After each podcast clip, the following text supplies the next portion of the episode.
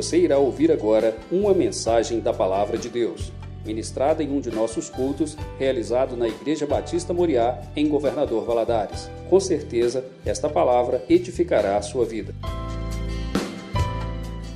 Estudar a palavra do Senhor, mas os adolescentes, a classe de batismo e o discipulado, vocês podem sair e ir para a sala de vocês. Deus abençoe o estudo de vocês nessa manhã fale de uma maneira poderosa ao coração. A você comigo aqui no templo, eu quero te convidar a abrir a Bíblia no livro, na carta de Paulo aos Efésios, capítulo 5. Carta de Paulo aos Efésios, capítulo 5.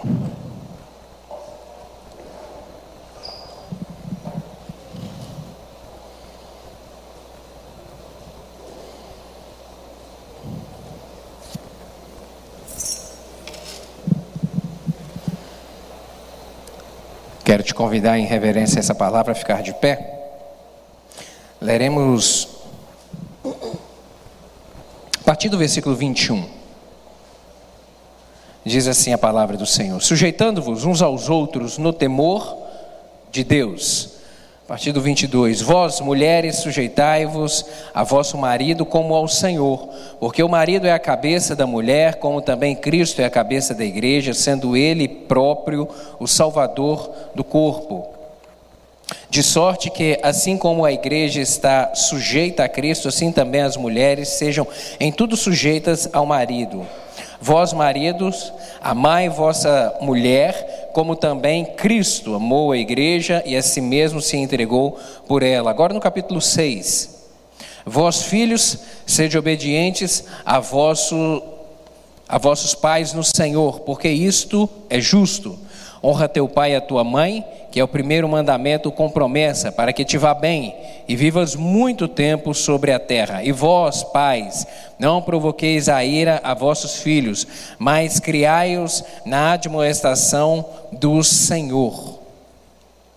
Os cinco aí, vamos seguir. Vós servos, obedecei a vosso Senhor segundo a carne, no temor e tremor, na sinceridade do vosso coração, como a Cristo, não servindo à vista como para agradar aos homens, mas como servos de Cristo, fazendo de coração a vontade de Deus, servindo de boa vontade como ao Senhor e não como aos homens, sabendo que cada um receberá do Senhor todo bem que fizer, seja servo, seja livre. E vós, senhores, fazei o mesmo para com eles, deixando é, as ameaças, sabendo também que o Senhor deles é vosso, é o vosso, e está no céu, e que para com ele não há acepção de pessoas. Amém. Vamos orar mais uma vez, pedir ao Espírito Santo que aplique essa palavra ao nosso coração. Senhor, Louvamos e engrandecemos o teu nome, porque só tu és merecedor de todo louvor, de toda honra e de toda glória no céu e na terra. Nos reunimos aqui nessa manhã para dizer isso, que o Senhor é o nosso Deus, é o nosso Pai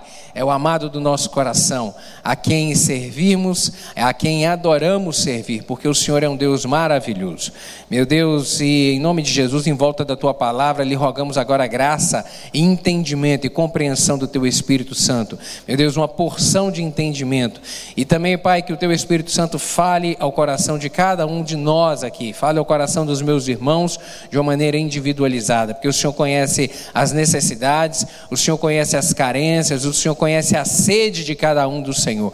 Eu lhe peço, fala de uma maneira poderosa. Lhe peço que o Senhor repreenda desse local todo qualquer espírito maligno que queira roubar essa palavra, que queira, ó Deus, criar desatenção, em nome de Jesus. Repreenda, meu Deus, e que fique da porta para fora, e que aqueles que estão conectados conosco também estejam concentrados para receberem do Senhor a tua palavra nessa hora, é o que eu lhe rogo em nome de Jesus. Amém. Pode se sentar, meu querido.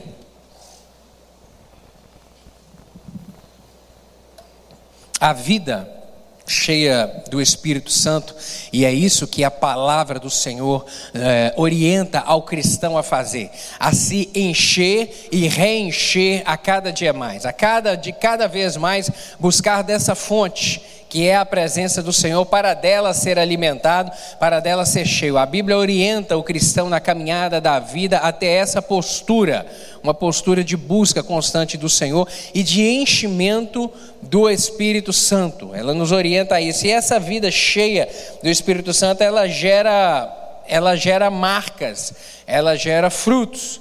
E uma dessas marcas que ela tem que gerar no cristão é adoração a Deus, somente a Ele, reconhecendo que Ele é o Todo-Poderoso, Senhor e Criador de todas as coisas, o onipresente, o onipotente, o Todo-Poderoso. Ela deve gerar também comunhão, comunhão nos relacionamentos sociais, seja no relacionamento familiar, seja no relacionamento social, seja no relacionamento do âmbito da igreja, tem que gerar isso na nossa vida. Comunhão, tem que gerar também gratidão. Gratidão por, pelo reconhecimento daquilo que Deus é e pelo bem que Ele tem nos feito. Tem que produzir um coração satisfeito. Gratidão é satisfação. Traduzindo, é satisfação e contentamento. Está satisfeito com o bem que Deus tem feito, com a vida, com a casa, com a família, com o patrimônio, com a saúde. Isso é gratidão. E também tem que gerar submissão. Submissão ao Espírito Santo do Senhor, porque Ele tem que nos guiar. A partir do momento que nós decidimos entregar o coração a Ele, entrar na família de Cristo, e o apóstolo Paulo vem dizer isso é, nessa carta que temos estudado a respeito da redenção, a respeito da, da, dessa grande família chamada igreja que foi criada por Jesus Cristo, como que os membros dessa família devem se portar ele vem trazer direções. E, o, e para que essa família funcione bem, é necessário todos estarmos sujeitos ao Espírito Santo do Senhor, porque é Ele é que vai dando direção, orientação, ensinando como se portar, como agir. E por isso que no verso 21 aqui ele vem dizer isso: sujeitando-vos uns aos outros no temor do Senhor, no temor do Senhor. E ao dizer, e ao falar a respeito nesse versículo aqui de se sujeitar, o apóstolo está levantando aqui um tema importantíssimo que diz respeito aos relacionamentos, ao, ao, ao nosso relacionamento humano, que é a questão de autoridade e submissão.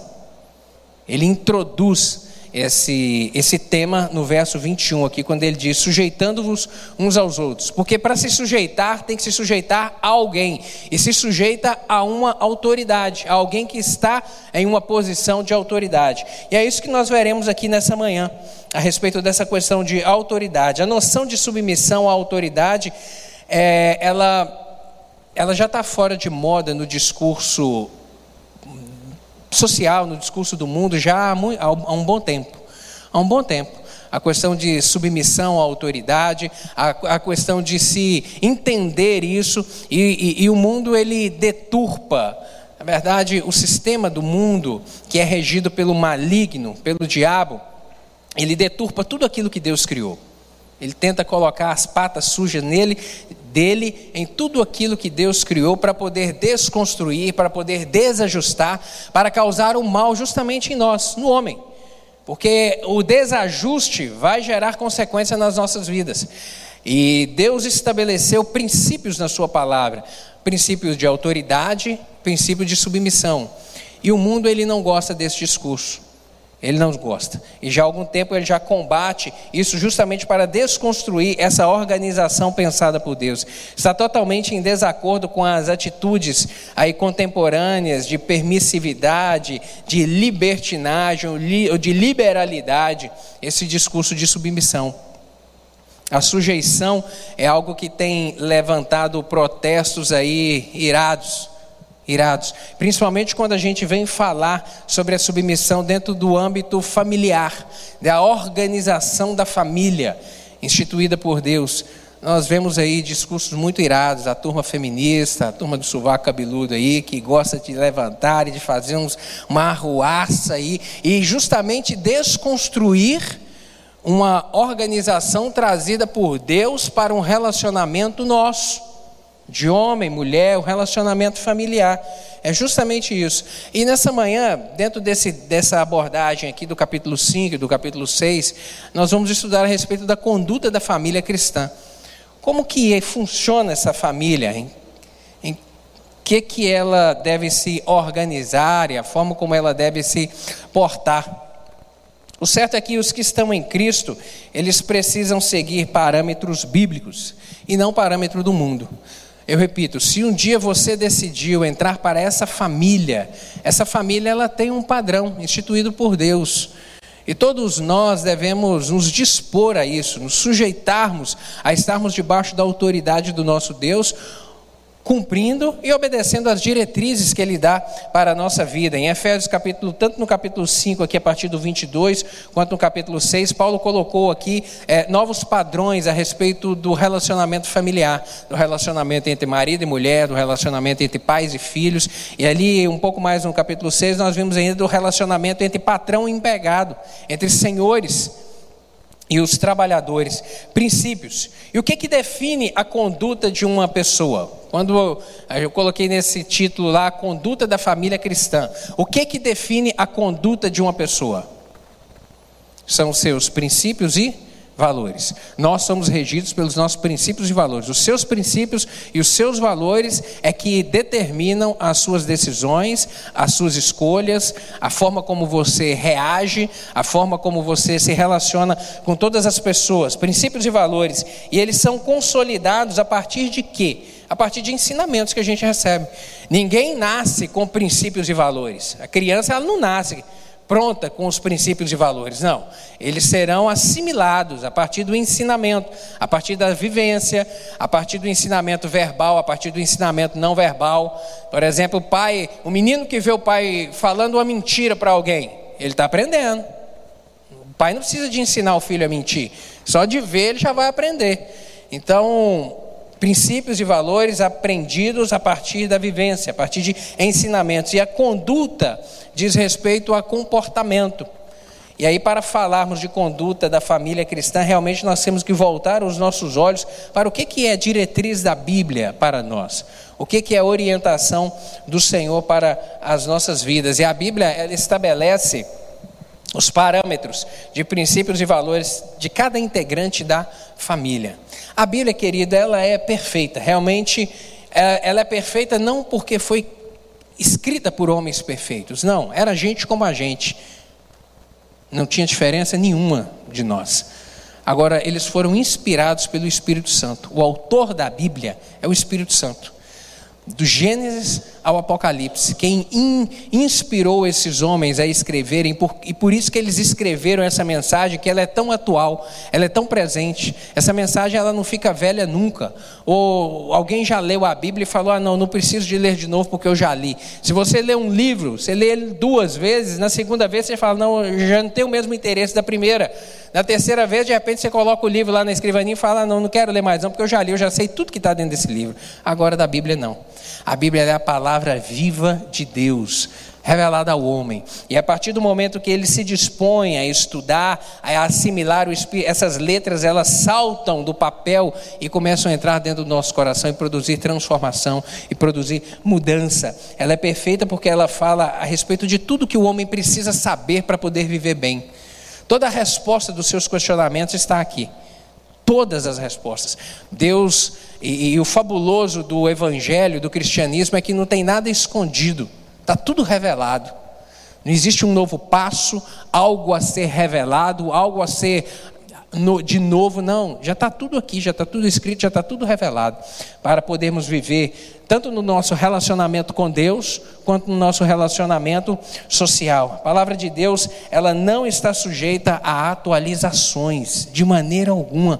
Essa palavra, ela é totalmente atual. Ela é inspirada, ela é inerrante, ela é infalível e ela é suficiente para poder alimentar, nutrir, orientar instruir, exortar, disciplinar, ela é completa. Ela é completa e ela é atual. Você pode dizer amém por isso? Você pode dizer glória a Deus pela palavra do Senhor, glória a Deus pela Bíblia, glória a Deus pela Bíblia, que realmente é o nosso manual de fé e prática e nos instrui como a gente viver bem nessa terra, como a gente ter rumo, ter direção. Quanto a gente encontra tantas pessoas angustiadas, vivendo na vida sem direção, sem rumo, sem saber nem o porquê está aqui e nem para onde vai. Nós sabemos de onde viemos e para onde iremos e a forma como viveremos o nosso hoje. O seu hoje está registrado aqui.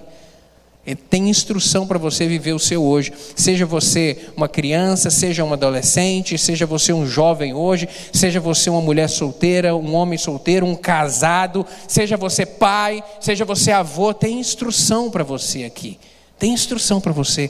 Então, nessa manhã, o Espírito Santo falará conosco a respeito disso, essa palavra que é eterna. E aí, o apóstolo Paulo sobre essa, essa ótica da conduta da família, ele, ele aborda esse assunto não somente aqui, assunto família está abordado em diversos pontos da Bíblia, mas nessa, em duas cartas muito próximas aqui, ele fala em Efésios, um outro texto paralelo que ele ele, ele, traz também direção para a família, é o texto de Colossenses capítulo 3, a partir do verso 18. Abra sua Bíblia aí, por favor. Colossenses capítulo 3, a partir do verso 18.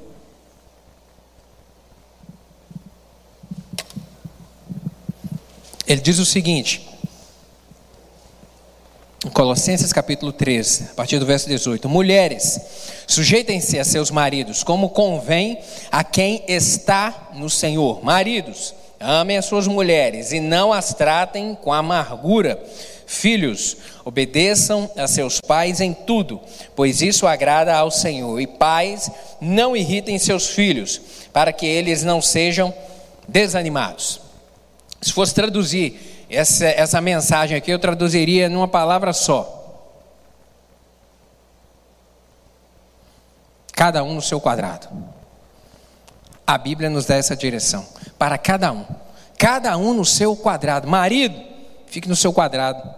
Não saia dele. Esposa, você tem a sua posição. Você tem o seu lugar próprio dentro da família. Filhos, você também tem o seu lugar. Pais, agora na condição de pais, pais, vocês também têm o seu lugar. É cada um no seu quadrado, cada um seguindo a direção que Deus aponta para a família, o rumo que Ele dá para cada um exercer o seu papel. É como uma grande engrenagem. A igreja ela não funciona como uma grande engrenagem?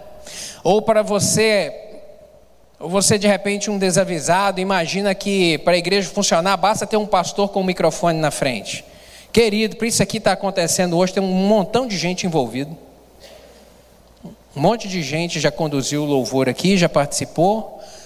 Nossos filhos estão sendo ensinados por professores, tem gente lá na porta, cuidando da porta da igreja para o cachorro não entrar. Tem gente recebendo pessoas, tem um monte de gente envolvido nessa obra. E para isso tudo funcionar, essa engrenagem tem que funcionar bem. Se ela não estiver lubrificada, ela vai arranhar, por isso que de vez em quando a gente precisa de parar, conversar, né, João? Ajustar umas coisas para a engrenagem continuar fluindo bem. Porque se não ajustar, quebra. Assim também é na família. É uma engrenagem. O marido tem o seu papel, a esposa tem a sua posição, os filhos têm que saber como se portar, o pai, né, os pais na educação dos filhos, cada um no seu quadrado. E esses princípios, eles valeram no passado eles são atuais nos dias de hoje. E se Deus permitir que a raça humana viva mais 10, mais 20, mais 50, mais 100 anos que a gente não sabe, eles continuarão atuais. Porque essa palavra ela não passa, ela não passa nunca, não passa nunca. Vamos ver aqui um conceito de submissão cristã. Na Bíblia, na Bíblia, a ordem de autoridade ela é observada do seguinte modo: Deus, cabeça de Cristo, Cristo, o cabeça do homem, o homem, o cabeça da mulher. Isso está lá em 1 Coríntios capítulo 11, verso 3. Essa direção está lá. Sabe, Deus é o cabeça de Cristo, Cristo o cabeça do homem e o homem é o cabeça da mulher. A, sujeita, a sujeição da mulher aqui ao marido, ela é regida por uma expressão que é como ao Senhor. Não é uma sujeição de qualquer maneira, não é uma sujeição à lavonte, do meu jeito. Não. A Bíblia é completa. E aí, quando o, ela vai trazer essa, essa orientação, esse parâmetro sobre como será essa sujeição, para não ter discussão, ela traz um nivelamento. Ela diz: é como ao Senhor. Como ao Senhor o verso 22 que nós lemos do capítulo 5 de Efésios. As mulheres sejam submissas ao seu próprio marido como ao Senhor. Então, portanto, a submissão da mulher cristã ao seu marido é um aspecto que da obediência a Cristo. É um aspecto da obediência a Cristo, é como ao Senhor. Está sujeita como eu decido obedecer ao Senhor, como eu decido seguir a sua instrução, como eu decido amar a Deus, como eu decido É o mesmo parâmetro em relação ao ao marido. É isso que a Bíblia nos coloca de orientação. E sujeitar-se a abrir mão dos direitos, é negar-se em favor do outro. Não é, assim que, não é assim que a Bíblia nos orienta no nosso relacionamento com Deus? A gente não tem que abrir mão de algumas coisas para viver o Evangelho? A gente tem. A gente tem que abrir mão de estar em alguns lugares, a gente tem que abrir mão de relacionar com algumas pessoas, a gente tem que abrir mão de entrar em uns negócios que às vezes seriam muito lucrativos para a gente, mas que não convém fazer, não convém mexer com essa sociedade, com essa parceria. A gente tem que abrir mão, em razão de quê? De viver uma vida de santidade, porque sem santidade ninguém verá ao Senhor. Abrir mão, abrir mão. Sujeitar-se significa abrir mão. E a sujeição segue o exemplo de Cristo e reflete aqui a essência do Evangelho. Filipenses capítulo 2, abra por favor sua Bíblia aí. Filipenses capítulo 2, a partir do verso 4. O mesmo apóstolo Paulo ele vai dizer o seguinte: Não atende cada um para o que é propriamente seu, mas para também mas cada qual também para o que é dos outros, de sorte que haja em vós o mesmo sentimento que houve também em Cristo Jesus, que sendo em forma de Deus, não teve por usurpação ser igual a Deus, mas esvaziou-se a si mesmo, tomando a forma de servo, fazendo-se semelhante aos homens, e achado na forma de homem, humilhou-se a si mesmo, sendo obediente até a morte, a morte de cruz. Vem falar esse texto a respeito da da posição de submissão que o Senhor Jesus se colocou quando ele decidiu encarnar nessa, nesse corpo nosso e vir à terra para poder sofrer, para poder morrer em favor de nós, para promover a, a redenção do homem, a sua reconexão a Deus, sujeitar-se, sujeitar-se. A sujeição diferencia o estilo de vida de todo cristão. Ela deve ser a marca. A sujeição deve ser o verso 21 que nós lemos aqui, sujeitando-vos, sujeitando-vos uns aos outros no temor do Senhor.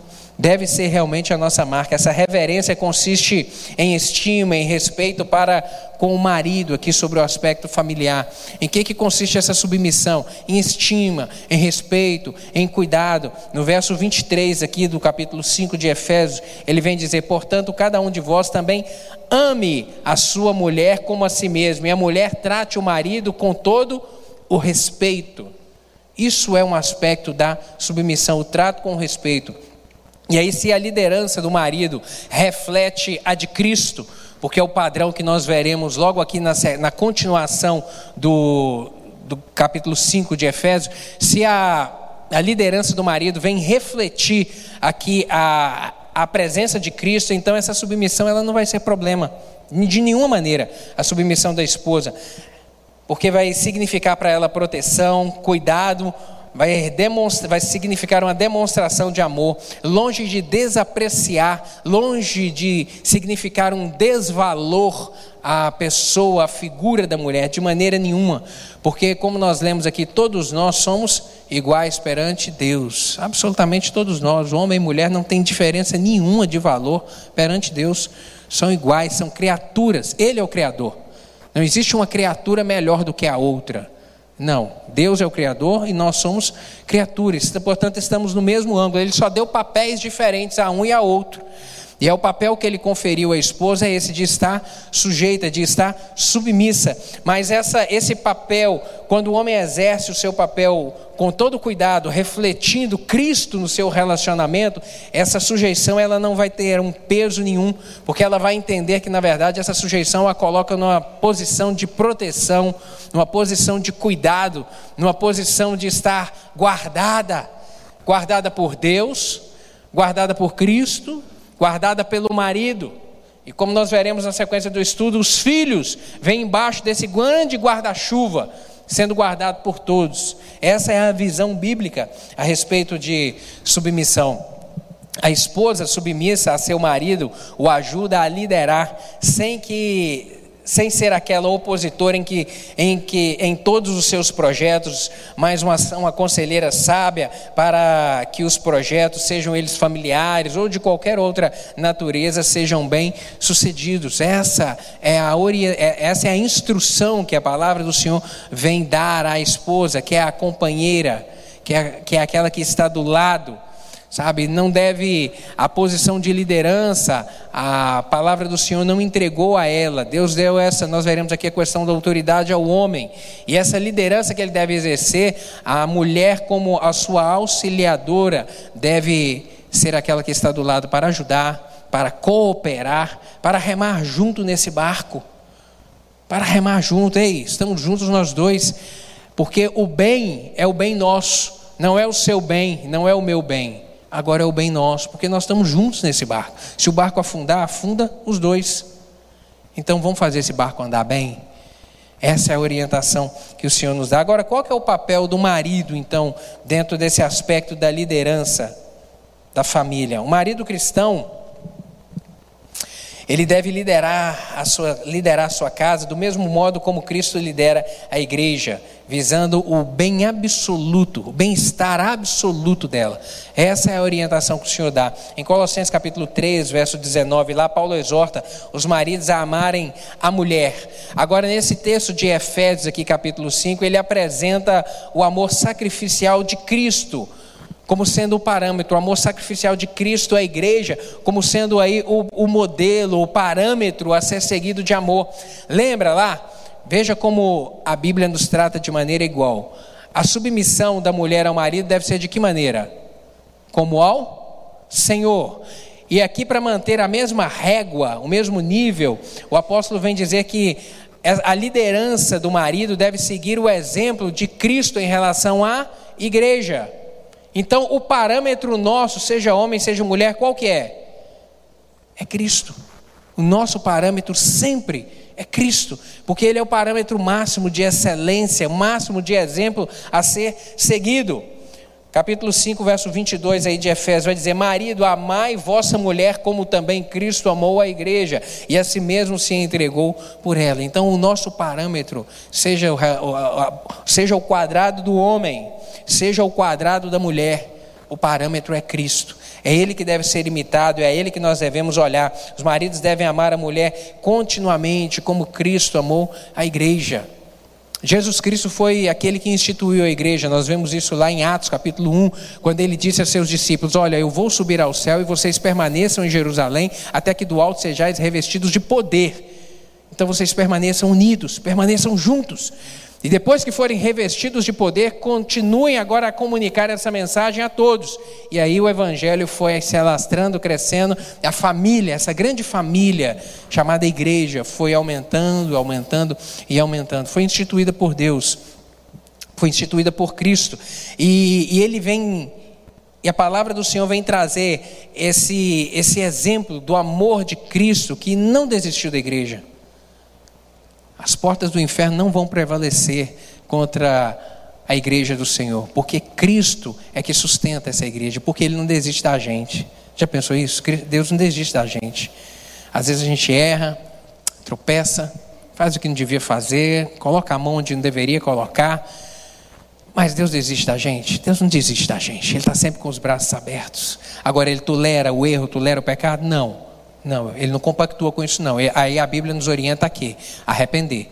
Arrepender, pede perdão e aí volta a comunhão com o Senhor. Mas o Senhor não desiste da gente. Que coisa boa a gente saber disso. Deus não desiste da gente. E esse é o parâmetro de amor que tem que nivelar o relacionamento entre marido e mulher. Não desistir. Não desistir nunca. Não desistir nunca. Amar a mulher. Agora, eu te pergunto: amar a mulher como Cristo amou a igreja é fácil? De maneira nenhuma. De maneira nenhuma. É extremamente difícil esse padrão. Agora, é um padrão a ser imitado e a ser buscado? Sim. A ser desenvolvido? Sim. Porque sacrificar é uma coisa agradável? Sacrificar-se em, em, em, prol do outro? Não, é difícil. Se abrir mão da sua vontade, abrir mão do seu querer, sabe?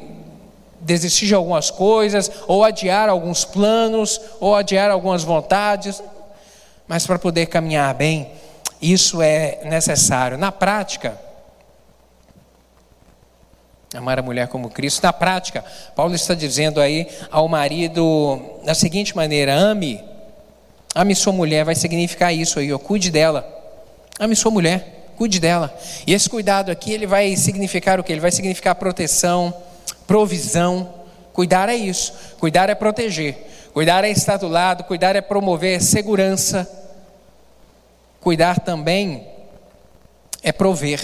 Prover o quê? Prover é nutrir, é nutrir sobre todos os aspectos.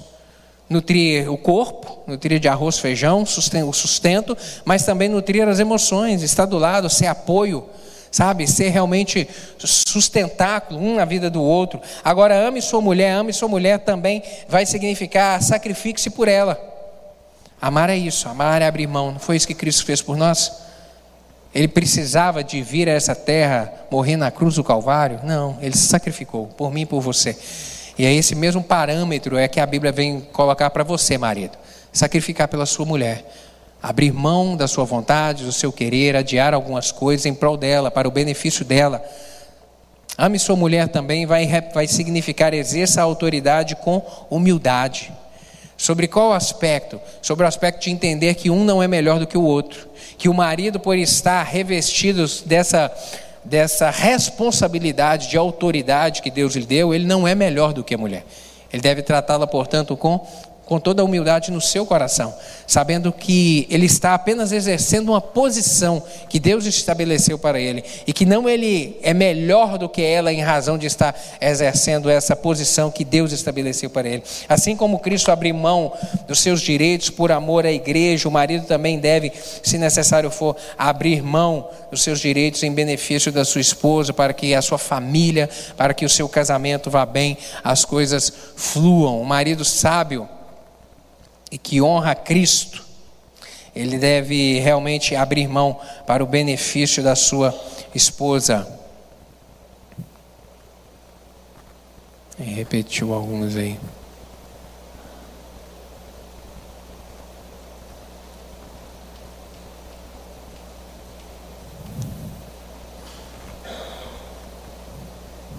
Agora, nesse relacionamento entre homem e mulher, de onde é que vem essa autoridade? De onde que vem essa autoridade? A Bíblia deixa de uma maneira muito clara que essa autoridade ela vem de Deus. Efésios capítulo 5, capítulo 5, verso 22, no capítulo 6, é verso 1, e o capítulo 6, verso 5 vai trazer essa essa essa diretriz a respeito de onde é que essa resposta, a respeito dessa afirmação de onde é que vem essa autoridade. Esses versículos aqui, eles comprovam que o marido, os pais e os senhores, os chefes, os patrões, eles são revestidos de autoridade, e uma autoridade dada por Deus, dada pelo Senhor. Então, essa autoridade ela não é algo inventado, não é algo imaginado, não é algo que se tirou de trás da orelha, que se pensou em, um, em criar uma, um ajuntamento de um homem ou mulher e estabelecer. Não, isso não é uma criação filosófica. Não. A família é algo criado por Deus. Gênesis capítulo 2, verso 40. Portanto, deixará o homem seu pai, a sua mulher, e unirá a sua esposa, e ambos serão uma só carne. Isso é uma construção feita por Deus. E aí Deus estabeleceu ao longo da sua palavra os princípios para que essa família viva bem. E um deles é esse, o princípio da autoridade. Agora, como que essa autoridade deve ser exercida? Ela deve ser exercida com amor e o respeito. Com amor e respeito. Esse é o padrão. A autoridade nunca deve ser usada com egoísmo, com tirania, mas sempre em benefício benefício do outro. E se é Deus que institui essa autoridade, agora também ele vai cobrar a responsabilidade de quem ele instituiu essa responsabilidade, seja do marido, seja dos pais em relação aos filhos, seja também no relacionamento social do patrão com o empregado, dos senhores e servos. Ele vai cobrar essa responsabilidade. E aí o marido sábio, que honra a Cristo, ele não tirará vantagem deste papel de liderança, de maneira alguma, ele não tirará vantagem desse papel de liderança. E uma esposa sábia que honre a Cristo, ela não tentará minar a liderança do seu marido, porque eu repito, cada um no seu quadrado. Cada um tem o seu lugar, tem cada um tem a sua posição dentro da família. E qualquer abordagem diferente desse parâmetro aqui instituído pela Bíblia, querido, vai causar desajuste. Qualquer visão diferente dessa para o relacionamento da família vai causar problema. A submissão não será um problema em lares onde dois companheiros têm uma forte relação com Cristo e cada um está realmente interessado, preocupado no bem do outro está procurando o bem-estar do outro, o benefício do outro. É dessa maneira que a família vai se estabelecer e vai se fortalecer. de uma maneira realmente é, estabilizada, procurar o bem do outro. Esse deve ser o nosso parâmetro, procurar o bem do outro. O marido constantemente o benefício da esposa, a esposa constantemente o benefício do marido. Esse nível de relacionamento é que vai fortalecer o casamento cada vez mais. Mas prosseguindo aqui, isso aqui eu já falei, verdadeira liderança, a responsabilidade dos filhos.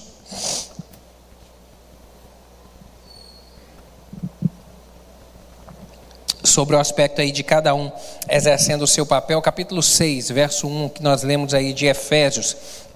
Vós, filhos, sede obediente a vossos pais no Senhor, porque isto é justo. A obediência aos pais faz parte dos deveres do filho, que realmente também ama a Deus, entende que ele deve ter compromisso com Deus, ele deve também se portar no mesmo nível de obediência aos pais. A obediência, a obediência ela não é uma opção, ela é um mandamento. Obediência não é uma opção. O verbo está no, no, no, na forma imperativa, vós filhos, sede obedientes. Não está perguntando, olha, você seja quando tiver vontade. Não, sede obediente, está no imperativo. É ser obediente sempre. Não é uma questão de se estar com vontade ou se vai obedecer quando se tiver algo em troca ou como forma de retribuição, não. É ser de obedientes sempre, é um mandamento, não é uma opção. E a obediência é o caminho para que a gente seja realmente o quê? Abençoado. O caminho da bênção é a obediência. Seja no nosso relacionamento com o nosso Pai, Deus, para sermos abençoados. Agora, seja também no âmbito da família, para o filho ser abençoado, tem que ter obediência. Tem que ter obediência. Interessante que lá em Êxodo, capítulo 20, verso 2, é, na instituição dos mandamentos, está registrado, Êxodo capítulo 20, verso 2: Honra o teu pai e a tua mãe, a fim de que tenha vida longa na terra, que o Senhor teu Deus te dá. Ou seja, a fim de que seja bem sucedido. A questão da da obediência, ela traz o benefício da bênção do Senhor sobre a nossa vida. Como filhos, traz a bênção do Senhor sobre a nossa vida. Como é difícil é, é, essa questão do, do desenvolvimento no relacionamento entre pais e filhos, da obediência. Sabe, da obediência em um mundo que tem ensinado tanta coisa aos, aos nossos meninos e meninas sobre o aspecto de, é, de, de uma independência prematura e de uma independência que de uma independência que não tem nada a ver com, com, com os parâmetros e princípios da Bíblia. Uma independência de quem não sabe o beabá da vida, de quem não conhece nada da vida querendo ensinar para quem já viveu alguns anos. Isso é o padrão que nós vemos aí, seja nos desenhos infantis, da mais tenra idade até o da maior idade, onde sempre há um, um desvalor sobre a figura paterna, um desequilíbrio na figura materna quanto ao cuidado, que é um cuidado que protege de uma maneira indevida, que não é proteção, porque nós veremos aqui que proteção ela implica também em disciplina em estabelecer limites. Então, o parâmetro do mundo ele é totalmente desajustado. E aí o cristão que está remando contra essa maré, ele tem que remar forte, remar forte, porque o desafio nosso é grande. Agora, missão dos filhos, qual que vencer ela então? Obedecer e honrar os pais. Obediência e honra, e que são coisas diferentes. Obedecer significa agir de acordo com a instrução recebida. Obedecer é agir de acordo com a instrução recebida. Recebida quando? Enquanto estiver na dependência, obviamente. A gente, o nosso relacionamento familiar, a gente nasce, cresce, casa, se torna independente, sai de casa, mas continua sendo filho. A gente não deixa de ser filho nunca. Mas essa questão da obediência aos pais, ela vai mudar. Porque agora, como adulto independente, ele tem a sua independência quanto à obediência, mas ele não vai ter independência quanto ao outro aspecto, que é o da honra. Porque honrar significa respeitar e amar. Então, tá vendo como é que a Bíblia é completa? Enquanto o filho ele é novo, enquanto o filho é criança, enquanto o filho está sobre a dependência, ele tem que estar sobre também a no seu coração decidido a obedecer. Ele tem que estar sobre, respeitando a obediência. Agora, quando esse filho se torna adulto, independente, ele tem que seguir a, sobre o aspecto da obediência? Não, agora ele tem que uma outra responsabilidade, que é a da honra. Que aí essa honra ela vai ser até o, até o último dia, ela não acaba nunca. Honrar pai e mãe para poder ser bem sucedido, para poder ser abençoado, para poder ser feliz nessa terra. Orientação do Senhor. Responsabilidade dos pais. Então, a dos filhos, a missão deles é essa: obedecer e, é, e respeitar. E nós, pais, em relação aos nossos filhos, como que deve ser? Capítulo 6 de Efésios aí, volte os seus olhos mais uma vez, por favor. Capítulo 6, verso 4. E vós, pais, não provoqueis vossos filhos à ira, mas criai-os na disciplina e na admoestação do Senhor. Os pais, eles são os primeiros pedagogos dos filhos. Os primeiros. Aqueles que vão, vão ter a primeira, uh, o primeiro contato em relação à questão da educação, em relação à responsabilidade de instrução, sabe? São os pais, os primeiros pedagogos, são os, os primeiros mestres, aqueles que, que, que, que têm eh, tanto o prazer como também a responsabilidade de ensinar os seus filhos o que é, é o caminho a ser seguido. Provérbios capítulo 22, verso 6 a Bíblia vai nos trazer uma orientação a respeito do ensino do filho. Diz assim: instrua a criança segundo os objetivos que você tem para ela, e mesmo com o passar dos anos, não se desviará deles. É uma outra versão de ensina a criança o caminho que deve andar para quando crescer não se desviar dele. Aqui na versão da Bíblia NVI. Instrua a criança segundo os objetivos que você tem para ela, e mesmo com o passar dos anos, não se, ela não se desviará deles. Quais são os seus objetivos para seus filhos? Quais são seus objetivos? São completos. Eu tenho certeza que os objetivos do seu, os seus objetivos para os filhos são os melhores. A gente quer que o nosso filho vá mais adiante, a gente quer que o nosso filho prospere, a gente quer que o nosso filho seja feliz, a, a gente deseja que os nossos filhos alcancem o que a gente não, não alcançou, até onde a gente chegou, a gente quer que os nossos filhos vão além. Eu tenho certeza que o desejo seu para os seus filhos são esse, realmente de serem abençoados, de serem prósperos. Agora, os pais, eles são condutores de seus filhos no caminho do Senhor. Porque para a gente poder viver bem nessa terra, para tudo fluir na nossa vida, temos a bênção do Senhor sobre a nossa vida, para a gente prosperar na nossa caminhada, a gente precisa do Senhor. E, e o menino, ele só vai aprender a seguir nesse caminho se ele for ensinado. Se ele foi ensinado, foi ensinado seja verbalmente, seja através do exemplo. Por exemplo, nessa manhã aqui, você vir à igreja e trazer o seu filho, você já está ensinando ele o caminho que você deve, o caminho que ele deve seguir. Você já está ensinando. Vir aos cultos, não, hoje nós vamos na igreja, hoje tem culto. E, o que é isso? O que é culto? Não, nós vamos na igreja para poder adorar a Deus. Nós temos um Deus, nós reconhecemos que Ele é o nosso Deus, e a gente vai, a gente tira um dia da nossa semana para poder ir, ou duas vezes, ou três vezes, quanto tem de reunião, a gente vai na igreja para isso, meu filho, é para poder adorar a Deus. Então vamos junto. E tem dia que não está com vontade? Tem dia que o menino não está com vontade, não quer, não, mas nós vamos. Por isso, lembra a questão da obediência. Enquanto é criança, a responsabilidade é de obediência. Ei, você não quer, mas vai sem querer, vamos embora. Quem manda aqui? Quem manda aqui? Quem manda aqui é quem paga as contas. Então, vamos embora, veste a roupa e vamos embora. Trazer obediência para poder ensinar nesse caminho que deve ser seguido. Deuteronômio capítulo 6. Olha só que palavra que, que, os, que o Senhor Deus inspirou Moisés a ensinar o povo no deserto. Deuteronômio capítulo 6, versos 6 e 7. Que todas essas palavras que hoje lhe ordeno estejam no seu coração. Ensine-as com persistência a seus filhos.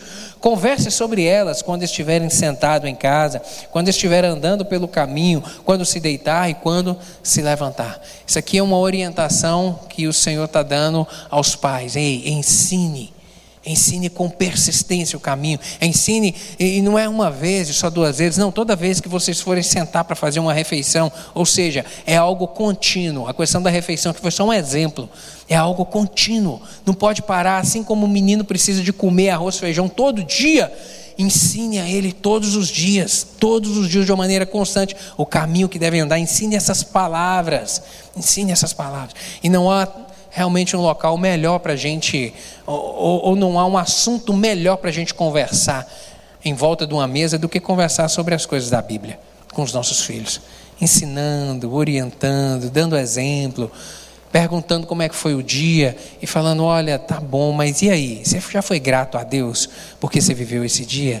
Nossa, vamos agradecer por esse alimento. Deus é bom, não é? Deus tem dado essa casa para gente. Deus tem dado tanta coisa boa para gente. Sabe, querida, em volta da mesa, no relacionamento informal, numa conversa informal, e ensinando esses princípios até até que aprenda de maneira definitiva, até que o caráter de nossos filhos estejam formados nós precisamos investir tempo neles. Até que o caráter esteja formado, a gente precisa investir tempo, o máximo de tempo possível. E, os, e, e, nessa rotina tão corrida que a gente tem, qual que é o tempo? A gente precisa fazer tempo. É em volta da mesa, é num café, é à noite, é antes de deitarmos. Não, vamos ler a Bíblia junto, vamos orar, criar esse hábito. Essa responsabilidade de instrução é sua, pai. É sua, mãe. É de vocês. A igreja está aqui para poder colaborar.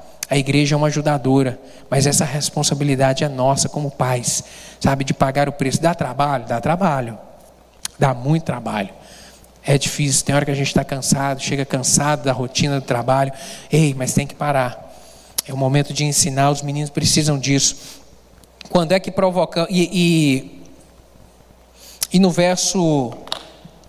No capítulo 6 aí de Efésios, honra teu pai e tua mãe para que te vá bem. E no verso 4, e vós pais, não provoqueis a ira a vossos filhos, mas criai-os na admoestação do Senhor. E vós pais, não provoqueis a ira. Quando é que a gente provoca a ira do filho?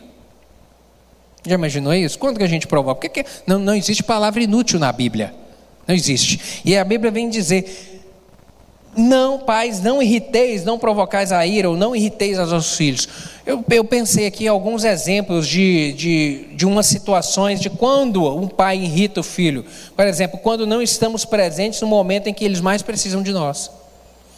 Quando o pai, quando os pais estão ausentes no momento que os filhos mais precisa, mais precisa, seja por alguma, alguma circunstância. O momento que ele mais precisa do pai e a mãe estar tá perto para poder ajudar, orientar, cuidar, proteger, guardar. Um outro exemplo, quando não somos constantes e equilibrados em nossa disciplina, provoca ira. Quando não é inconstante, quando é um, uma correção desequilibrada, desajustada, quando prestigiamos um filho e menosprezamos outros, a questão do favoritismo. Olha o problema que isso causa quando não compreendemos o mundo que eles enfrentam. Querido, o mundo que os nossos filhos enfrentam hoje foi diferente do nosso. É totalmente diferente, totalmente diferente. Há anos atrás aí, olha só as coisas que a gente fazia. Um dia desse estava no trânsito com a Marcela no carro e a Lara. E a Marcela perguntando, Lara, que rua é essa? Você sabe onde é que é o escritório do papai? Você sabe o rumo da igreja, as coisas? E ela, tal, ali, ela tem 11 anos, falando, não, eu sei que é mais ou menos por ali e tal. E a Marcelo falando assim, nossa, mas quando eu era quando eu era da sua idade, você precisa de saber, porque aprender o caminho, as ruas, a, a direção, você já está na idade.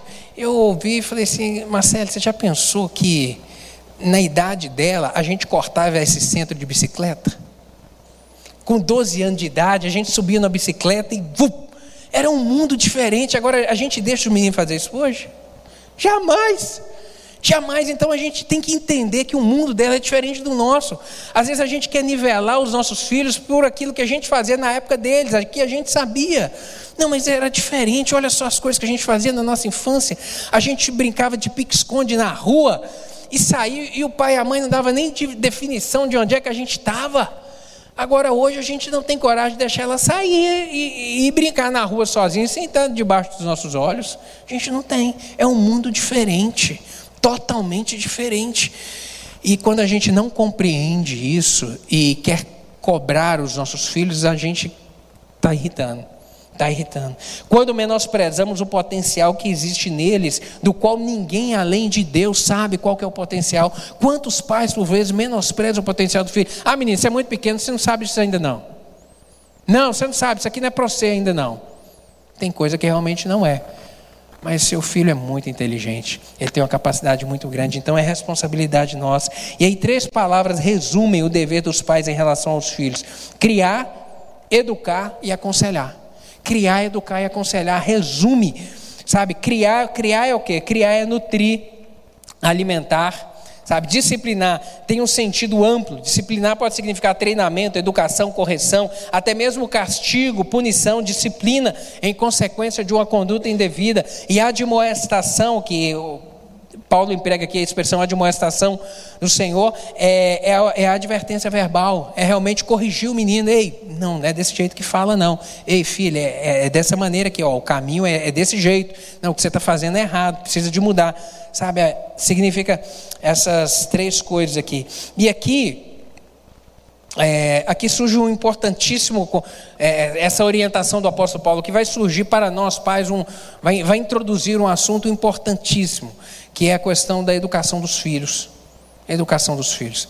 Sabe, quando a gente pensa em educação dos filhos, a gente tem que falar de duas coisas que a Bíblia nos orienta e que a gente tem visto em ausência nos dias de hoje. A primeira delas é falta de limite dos filhos.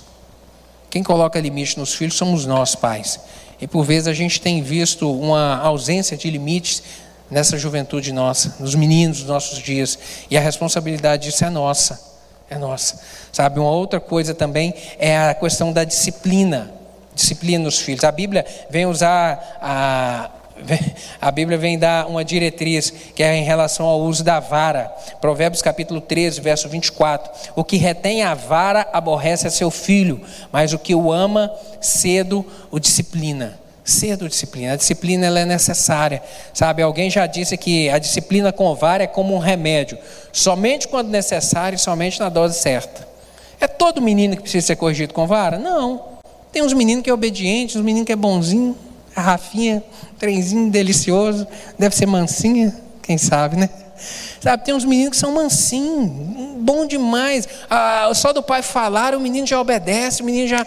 Agora, tem uns que é diferente, né? Tem uns que são argumentativos, tem uns que, que sabe que aí, meu querido, não tem jeito não. Tem jeito não. A Bíblia dá orientação, dá o remédio, que é a vara.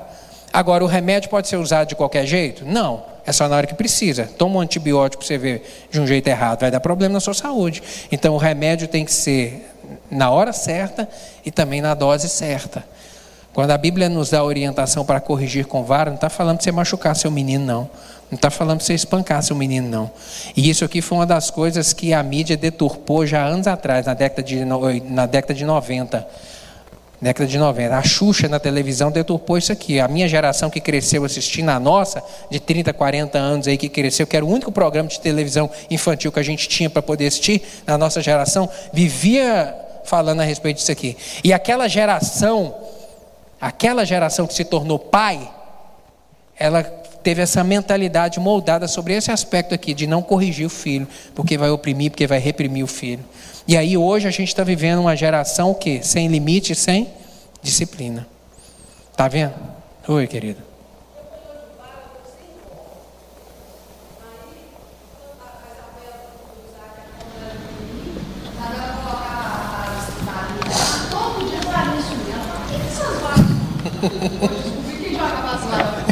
Eu vou jogar vassoura fora. Querido. Jogar, eu vou jogar a vassoura fora para neto não ser corrigido. Oh, Jesus amado. Mas isso é, isso é, isso é trabalho de vô, né? isso é o quadrado do vô. Mas tem que disciplinar. Sabe? Mas a questão. E assim, é um bom remédio. É um bom remédio. É um ótimo remédio. Ele precisa de ser aplicado na medida certa e do jeito certo. Sabe, quando fala de vara, meu pai, eu já apanhei, eu acho que de quase tudo nessa vida. De vara, de correão, de chinelo, de bainha de facão. O pior de tudo foi a bainha de facão. Ai, meu Deus. Mas assim, a disciplina é necessária, querida. Ela precisa acontecer. A criança, Provérbios 29, verso 15, diz que a criança entregue a si mesma em vergonha a sua mãe.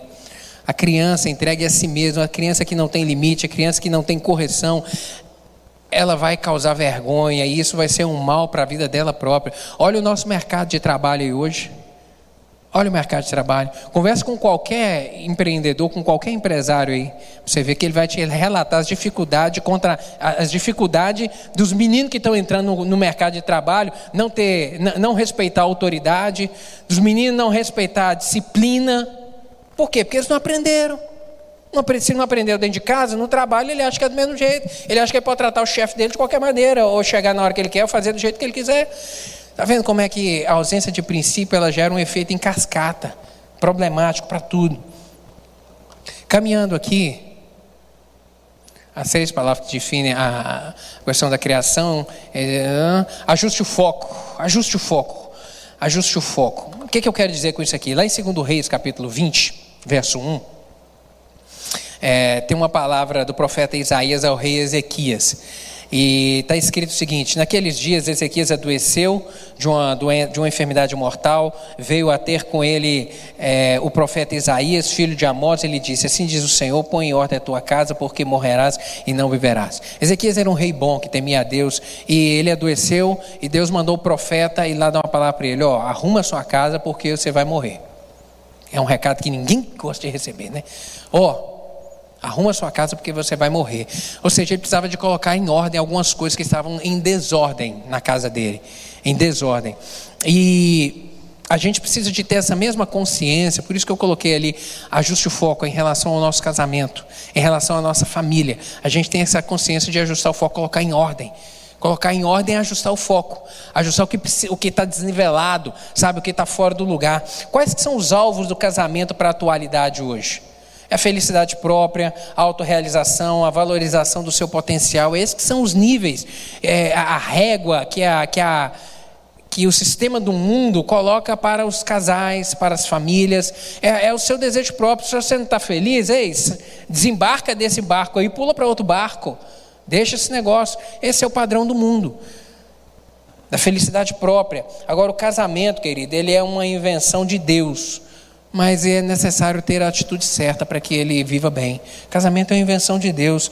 No mundo, nós temos Deus, pessoas e coisas. No mundo, temos Deus, pessoas e coisas. Nós vivemos uma sociedade que esqueceu de Deus, que ama as coisas e que usa as pessoas.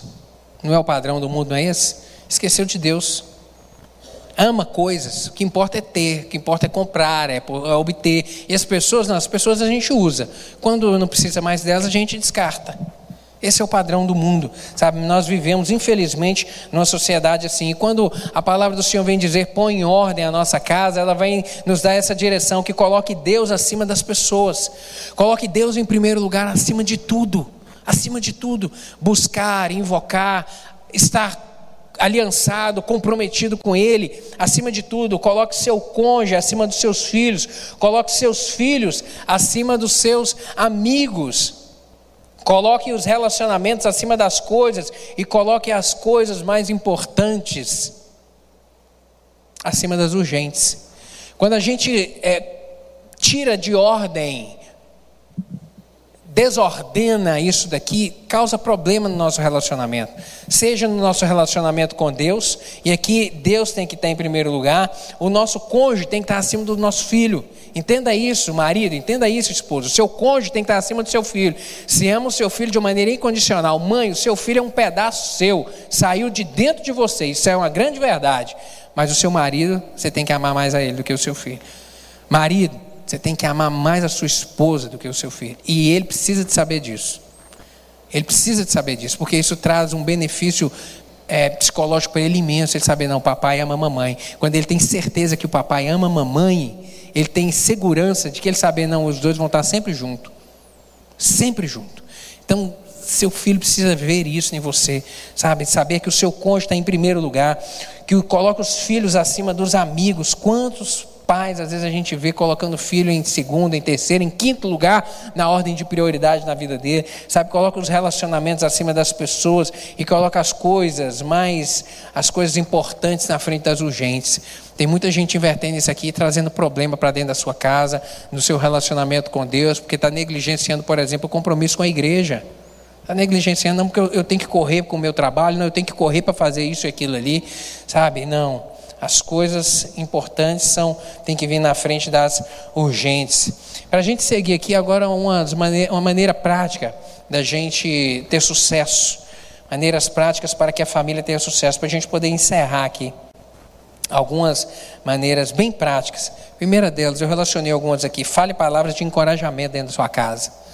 Fale palavras de encorajamento com a sua esposa, fale palavras de encorajamento com o seu marido, sabe? Cuide, de, cuide da forma de falar, que seja uma, uma, palavra boa, uma palavra doce, mas uma palavra que encoraje, e não uma palavra que puxe para trás, e não uma palavra que arraste, uma palavra que aprisione, uma palavra de desvalor. Fale palavra boa dentro da sua casa, palavra que vai promover o crescimento, palavra que vai honrar, sabe? Palavra que vai dignificar o outro.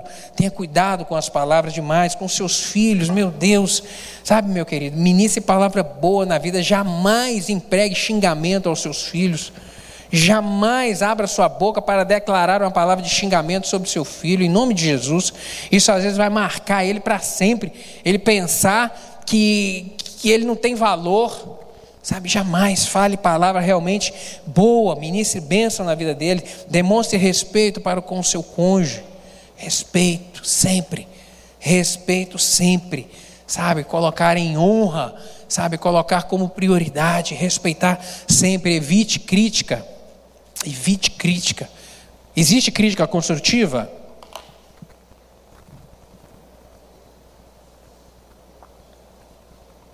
Existe crítica construtiva? Não. Crítica é crítica. Crítica é apontar um dedo. Crítica é apontar o erro. Não existe crítica construtiva, não, meu querido. Crítica, a crítica é sempre uma palavra má. O resultado é outra coisa, mas a crítica é sempre uma, uma palavra de desonra.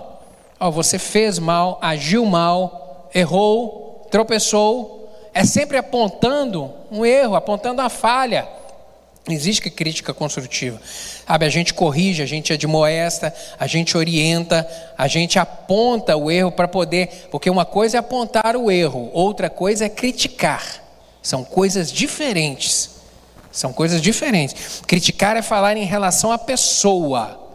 Apontar o erro e corrigir é outra coisa, sabe? Então a gente tem que ter esse cuidado, jamais criticar a pessoa, apontar o erro para poder melhorar sim. Reafirme sempre o valor do seu cônjuge, uma outra verdade muito importante. Reafirme a, o amor, o cuidado, o zelo. Admita o erro e peça perdão. Ninguém é infalível, a gente erra, a gente está tá sujeito a errar. Então admita, peça perdão não se conforme com os pequenos desvios. Isso é uma coisa tão importante, porque às vezes o relacionamento vai para ele poder chegar naquele azedume lá na frente, ele começou cá atrás, a faltar respeito, a faltar cuidado. Então, quando começar, você perceber que a coisa está desajustando, ei, já corrige logo vocês dois, já ajusta isso logo para não deixar o, o, o trem descarrilhar e causar problema lá na frente. Uma outra verdade Tenha disposição para mudar.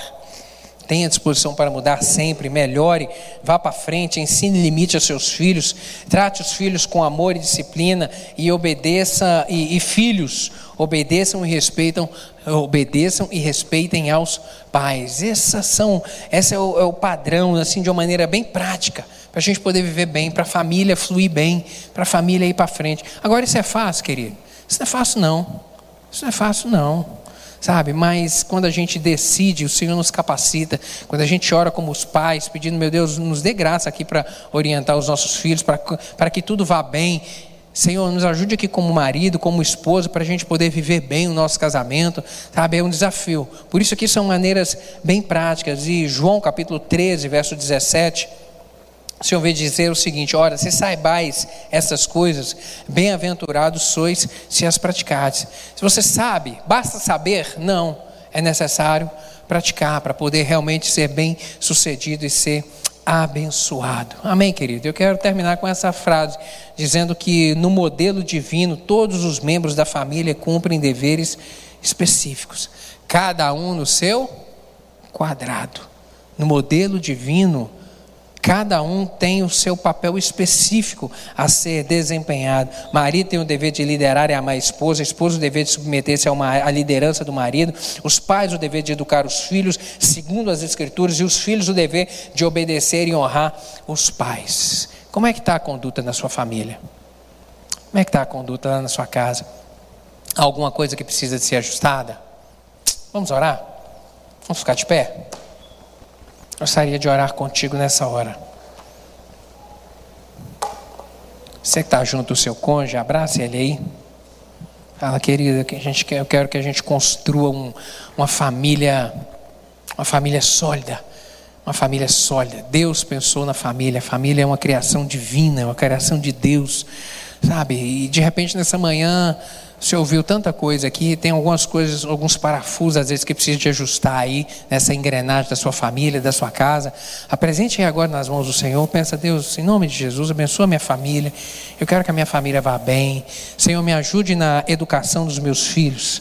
Se esse está sendo o calcanhar de Aquiles aí, peça a Deus graça. Senhor, nos ajude na educação dos nossos filhos, que a gente venha criar, ó Deus, com limites, com disciplina, mas do jeito certo. A gente não quer ser omisso, negligente, mas a gente também não quer ser um abusador. Em nome de Jesus, nos ajude, meu Deus, nos ajude, que a nossa família vive bem, que os nossos filhos, meu Deus, decidam, ó Deus, ter a marca da obediência no coração deles, em nome de Jesus, do respeito. Oh, meu Deus, nos ajude, Senhor. Nosso desejo, Pai, é de desfrutarmos o melhor. E a palavra do Senhor diz que os planos do Senhor a nosso respeito são planos de paz. Meu Deus, o que o Senhor deseja é o nosso bem. Por isso que o Senhor nos deu a instrução da tua palavra para a gente poder seguir, para a gente poder nivelar a nossa vida. Meu Deus, dar direção ao nosso relacionamento matrimonial, conjugal, familiar. Meu Deus, em nome de Jesus, nos dê graça. Nos ajude, Senhor, nos ajude, meu Deus, a seguirmos os parâmetros do Senhor. Nos ajude, em primeiro lugar, a termos a obediência em relação à submissão em relação ao Senhor. Meu Deus, a, a, a, aceitar a orientação do Senhor e não a querer viver de acordo com o que a gente pensa do jeito que a gente quer, mas sermos submissos ao Espírito Santo do Senhor. Meu Deus, e que essa instrução da tua palavra, ela possa gerar fruto, meu Deus, no nosso casamento, na nossa família. Eu lhe peço que o Senhor abençoe cada uma das famílias representadas aqui nessa manhã, em nome de Jesus. Abençoe os maridos, abençoe as esposas, os filhos, os pais. Meu Deus amado, que em nome de Jesus, Deus, aqui na nossa igreja, as famílias estejam estruturadas. Eu lhe peço, repreenda todo espírito maligno de divórcio, em nome de Jesus, que saia meu Deus, é isso que o diabo veio para matar, roubar e destruir, mas Jesus veio para nos dar vida e vida em abundância. Em nome de Jesus, que as nossas famílias, Pai, estejam firmadas de acordo com a palavra do Senhor e que a gente possa experimentar o bem do Senhor dentro da nossa casa, no relacionamento com a nossa esposa, marido, com os nossos filhos. Em nome de Jesus, que os nossos meninos cresçam amando Jesus, sendo obedientes aos pais. Em nome de Jesus, ó Deus, e que a nossa família seja próxima próspera e abençoada nessa terra. É assim que eu lhe oro nessa manhã, ele pedindo que o Senhor complete essa palavra no coração de cada um dos meus irmãos aqui, em nome de Jesus. Amém.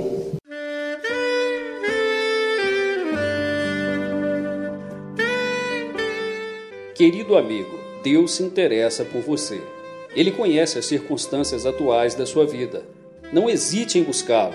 Em Jeremias 33, versículo 3, ele nos diz: Clama a mim e responder-te-ei, e anunciar-te-ei coisas grandes e ocultas que não sabes.